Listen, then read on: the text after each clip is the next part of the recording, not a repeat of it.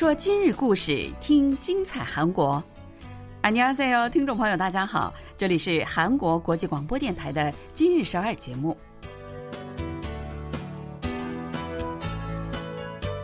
聚焦今日首尔，体会当下韩国。让我们带您走遍韩国的每个角落。让我们把最真实的韩国送到您的耳边。听众朋友，大家好，我是小南，我是立新。最近啊，韩国人最爱看的电视节目是什么呢？ 不久前呢，国际权威调查公司盖洛普从一月十七日到十九日，花了三天的时间，针对全韩国十八岁以上的一万一千多人做了一次调查。他们的问题是：最近你最爱看的电视节目是什么？嗯，结果你猜是什么呢？去年我记得那个奇怪的律师于英语特别火，然后到了年底就是那个财阀家的小儿子，也不知道现在是什么呀？嗯，现在这个第一的，它是一家有线电视台设置的节目，叫做《Mr. Trot Two》。哇，这个是我每周必看的哈。嗯，它是一个针对年轻人的那种老。歌的海选，第一季是两年前在韩国火的不得了。我想大家可能知道那个林英雄哈，他是上一季的这个冠军。这第二季也非常的好看，看着那些已经非常非常优秀的歌手们，他们还是那么努力。结果呢，还有很多人会被淘汰，让我觉得哦，他们都这样。那么我这种普通人受点挫折，应该不算什么事儿了。还真是这个道理啊！嗯，这个呢，也是这个节目最受欢迎的一个原因之一了。我想，对啊，大家通过这个节目能清楚的看到他们是如何在努力，如何在竞争，然后呢，如何面对胜利和失败。第二个最受欢迎的节目呢，就是奈飞剧《黑暗荣耀》的 Glory。嗯，是宋慧乔主演的哈，据说是讲的是校园暴力和复仇的事情，说是挺好看的，我还没敢看。排在第三位的是 TVN 的综艺节目，由刘在石主持的《街头问答秀》。第四呢是 MBC 综艺节目《我独自生活》。第五是我们 KBS 电视剧《我眼中的豆荚》。嗯，我觉得大家呢可以做个参考哈。如果觉得最近实在是没有什么可看的，那么大家可以追一追这些哈这个节目啦和电视剧哈。好，那咱今天呢又给大家带来了一些什么消息啊？近来啊，韩国是骤冷，那家家户户的取暖费成为关注的对象。来看看今年韩国人的取暖费情况。一到了冬天，韩国大街小巷的那个鲫鱼饼就是一个十分亮眼的街景。不过据说啊，近来这道风景在逐渐消失，那鲫鱼饼都跑到哪儿去了呢？最后一条消息给大家介绍：首尔市政府全世界第一个推出了元宇宙平台，跟大众近距离沟通。嗯，好，那我们接下来就给大家介绍一下详细内容吧。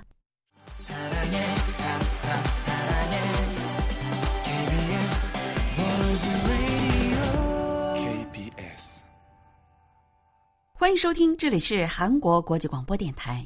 首尔木洞一座多户住宅单间公寓的上班族金先生啊，最近收到了一份城市燃气账单，让他是惊讶不已。因为上面的金额是十四万韩元，居然超过了住宅维护费和水电费的总和。哇，多户住宅的单间公寓哈，嗯，而且他还是个上班族。刚才你说了，那他白天肯定不在家哈，就晚上用用那个取暖，对，一般六七万韩元一个月就应该差不多了。所以这个费用是去年同期的一倍半多啊！所以把金先生是吓了一跳。暴涨的取暖费啊，是韩国人最近的一个热门话题。上周，首尔马古洞的居民社区网络哈，一个居民就上传了去年十二月份的公寓管理费明细表。说我家室内温度呢，我一般只设置在二十二三度啊，却收到了这样一个取暖费的一个炸弹账单啊！请问有同款的吗？嗯，啊，你别说哈，就是同款的，当然有啊！我前两天收到的我们家的这个公寓管理费账单的时候，我也是吓了一跳，比去年同期涨了三成还多。哇！我仔细的看了看这个明细，涨的还真的就是取暖费。开始我也是吓一跳，我差点去找物业说理去。后来我看了那个新闻呢，才知道最近啊，在韩国家家户户基本上都是这个情况。嗯，没错，我也看到那个新闻了啊。嗯，结果大家是纷纷留言表示啊，我也有这种情况，我也遇到了啊。还有的会说呢，我家取暖计量表上的数字明明是比去年少了，但是这个取暖费啊增加了十万韩元。最近这个网络妈妈社团上，大家也是纷纷晒这个十二月份的公寓管理费账单，就质问这样的管理费合理吗？嗯，看了看这个照片啊，有的居然是显示出八九十万韩元。那博主说呢，收到这个账单简直是让我精神崩溃，下个月可能会更多呢。当然，晒出来的这个八九十万韩元肯定不全都是取暖费哈，因为大部分家庭这个水电费和其他的杂费都是加在一起出来的。嗯，那如果说家里要是有老人和小孩，的确是必须得一直开着这个取暖设施，尤其是今年这个冬天，韩国超级的寒冷，上周好几天最高气温都是零下十度以下哈，当时我看我也是吓了一跳。哎呀，我觉得大家都是差不多的心情。一开始是震惊，然后就开始查自个儿到底用了多少。嗯，然后当知道这个原因之后，就觉得非常的无奈哈，只能叹息。没错啊，居民投诉呢，其实也是接二连三的出现。不少人就说啊，这个天气够冷的，看着这个取暖费，不仅我的身体觉得冷，心里也觉得非常的冷。那这原因到底在哪儿啊？韩国大部分住宅的取暖啊，其实都是地暖。地暖的主要燃烧的原料就是天然气啊。嗯，据说也有这个燃烧垃圾产生的那种呃天然气的。嗯，但是呢，其实还是不够用，所以韩国也得进口。而这个天然气价格，大家都知道，因为俄罗斯和乌克兰战争呢，出现了全球性的涨价。对，那看来就是说，韩国老百姓也是受害者了。嗯，去年啊，液化天然气的平均价格呢，比前年是涨了一点三倍，而韩国天然气进口的总额同比是增长了九成，有史以来是最高的。所以政府也不得不把住宅燃气价格提高了百分之三十八。哎。你别说，我家的这个取暖费比去年正好就涨了这么多。嗯嗯，国家进口金额涨了将近一倍哈，刚才你说了一点三倍对吧？那给老百姓只涨了三成多，那也就是说，那剩下的这些损失都是要政府给承担，也算是煞费苦心了哈。没错哈，所以也有一些反对党的人士说呢，国际天然气价格上涨了两三倍，政府这么做，那国家赤字增加了怎么办呢？近来，因为这个取暖费的暴涨，各地方政府和民间团体他们最担心的就是区域里的那些贫困家庭的取暖问题。哈，前两天我收到了京畿道政府的短信，说是呃要给弱势群体和贫困家庭呃取暖费补贴，让大家申请啊。嗯，最近呢，网上很多帖子纷纷在分享可以节约取暖费的各种方法，比如呢，把室内的一些辅助取暖器，比如说暖风机什么的，放在窗户跟前。让这个暖风向着里面吹，这样呢取暖效果是比较好的。哦，我一般都会放到那个屋子中央，看来这是不对的哈。另外呢，努力提高屋子里的湿度也可以保暖，因为这个湿度高了呀，保暖效果就会好一些。嗯，这个方法不错，我可以试一试啊。嗯，还有呢，就是利用地毯啦、窗帘啦什么的啊，减少温度的损失。还有呢，去超市买点长条贴在窗户缝和门缝上，阻止冷风的侵入。越是这种时候，越是要多多关照我们周围的独处老人和需要帮助的人们哦。让我们一起抱团取暖吧。好了，让我们来听首歌吧，一起欣赏这首由金请夏和 Cord 演唱的《我的嘴唇就像温暖的咖啡一样》，放松一下，稍后继续今日首尔。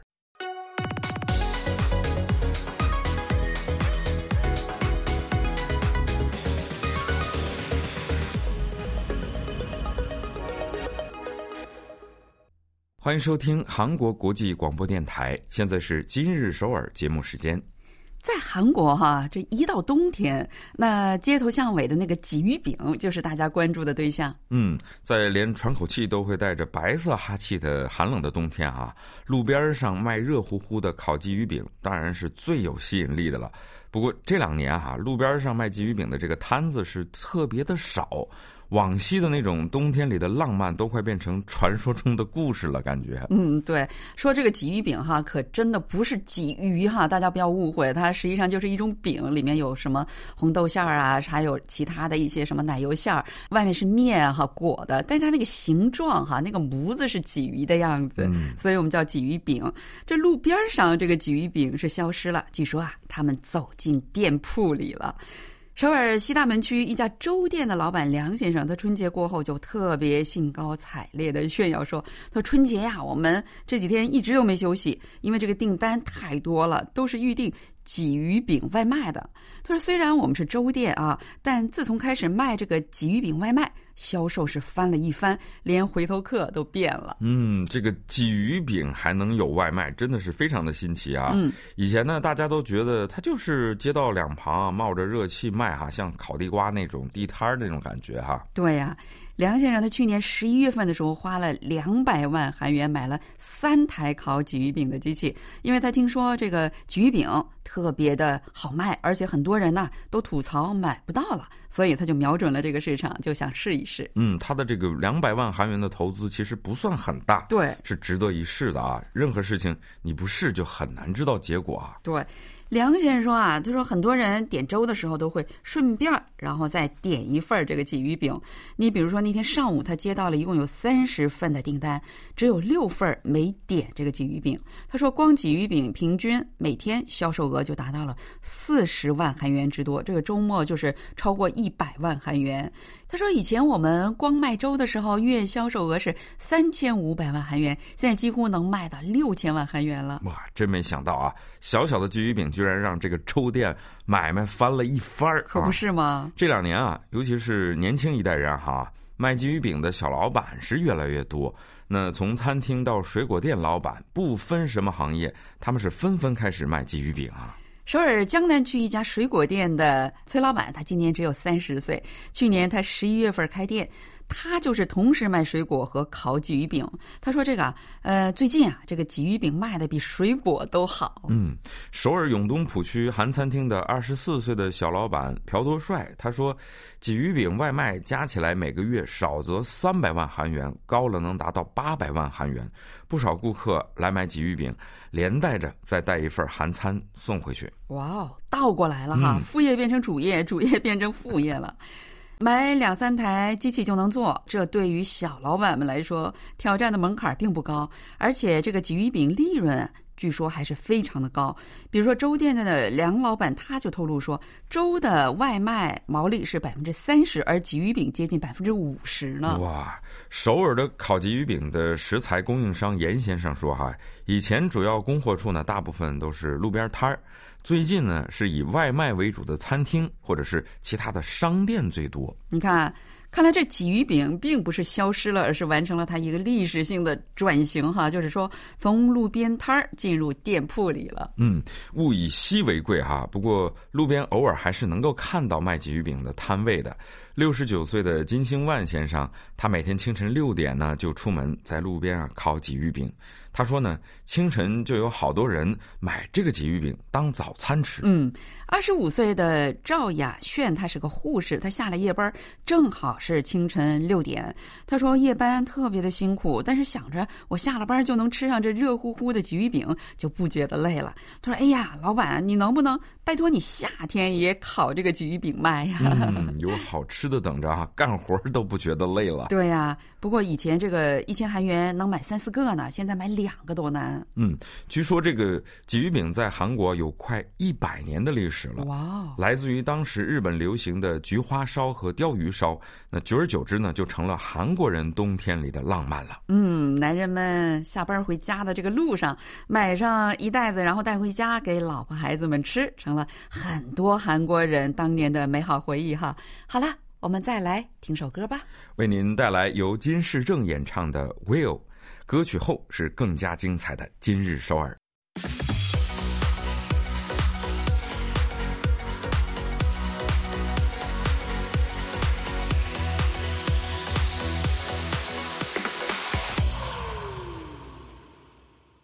欢迎收听韩国国际广播电台，现在是今日首尔节目时间。元宇宙啊，Metaverse 这两年在全世界是一个热门话题哈。我还记得前几年呢，是我们给大家刚刚介绍过这个韩国实现数字化政府平台的消息。嗯，就是。各种政府行业的这个行政业务实现数字化，我记得，呃，当时这在国际上也是爆了个大冷门，成为首屈一指的事儿。嗯，近来呢，首尔市又爆了个大冷门，推出了全世界第一个元宇宙政府平台。本月十六号正式面向民众开放。嗯，这个元宇宙平台特别的有趣，你能看见这个首尔市市长吴世勋的那个虚拟形象哈，他在首尔市政厅的各处走来走去，忙忙乎乎的。一会儿呢跟呃首尔市政公务员们开会，一会儿呢又用这个翻译系统跟外国人自由交谈。嗯，首尔市的元宇宙政府平台叫 Metaverse 首尔。这一次开放的呢是第一阶段，主要是给大众提供各种行政和娱乐性的服务。所谓的这个元宇宙 （Metaverse），它就是说虚拟世界加上现实世界，哈，就是说跟现实世界特别相仿的虚拟世界。嗯，首尔市的元宇宙政府平台啊，比单纯的数字化平台呢更方便。它呢第一阶段的服务内容有经济、教育、税务、行政、通讯五个领域。近距离的和大众来沟通，方便我们这些大众啊。嗯，比如说这个用户啊，能在这个平台上阅读首尔市发行的各种各样的电子书，还可以通过首尔市图书馆外墙上打出的那个宣传视频，你获得首尔市的各种各样的新政策方面的信息。市长办公室呢是按照实际的样子来复制的，任何人都可以通过意见箱发表自己对首尔市城市管理的意见。那市政府相关部门呢肯定会给你一个答复。嗯，在这个 Metaverse 首尔平台，市民们还可以申请到各种各样你平时必须需要的各种行政文件呢。对我们平时用的最多的啊，一般不过就是七种文件，比如居民登录证复印件、居民登记摘要、健康保险费缴纳确认书、健康保险资格确认书、预防接种证明、出入境证明、诊断书等等啊。那大家还可以在这个平台上的这个税务咨询区进行税务方面的咨询，你还可以提前计算一下自己将要缴纳的汽车税啦、财产税啦，还有什么住宅购置税什么的。嗯，平台上还。有一对一的咨询室，那还有同时可以容纳一百人的网络会议室，任何人啊都可以发起聊天，分享自己的语音、视频等等。这个平台上还提供这个青少年辅导服务，因为是在网络上嘛，所以你接受服务的人你不需要有什么压力。主要的服务项目就是让虚拟辅导员呢给青少年提供心理方面的辅导，解决他们所面临的各种各样的精神烦恼。嗯，首尔政府元宇宙平台啊，还为企业提供各种宣传的展位，那号称是金融科技实验室，还设立了企业支援中心板块，专门给经营困难的企业呢提供包括贷款等各种不同领域的专业的咨询。为了跟外国人顺利的实现交流，还提供了基于谷歌翻译系统的英文翻译功能。这个市政府负责人说，今后啊，要在推出第二期服务系统的时候，将扩大这个中文和日文以及现在的这个英文翻译功能。嗯，Metaverse 首尔是一个 APP 啊，在手机上下载了，你就能使用。对。不过啊，我觉得再好再先进的服务，因为这个技术含量它是越高，说实在的，那个岁数大的人呐，或者是什么视觉障碍、听觉障碍等等残疾人朋友，他们在使用上肯定有很多困难啊。嗯，没错啊，市长吴世勋也说呢，这是他们觉得最难解决的一个问题。不过呢。将会努力想办法去解决这个困难，降低高科技的使用门槛。嗯，不管怎么说，有了这么一个平台，那么政府和大众之间的距离肯定就会越来越近，民众也更便于监督政府的工作了哈。好了，听众朋友，我们今天的节目呢就到此结束了，非常感谢您的收听。我们在节目的最后呢，再请您收听一首歌曲。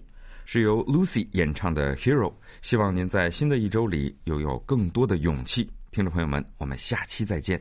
안녕히계세 요。 안녕히계세 요。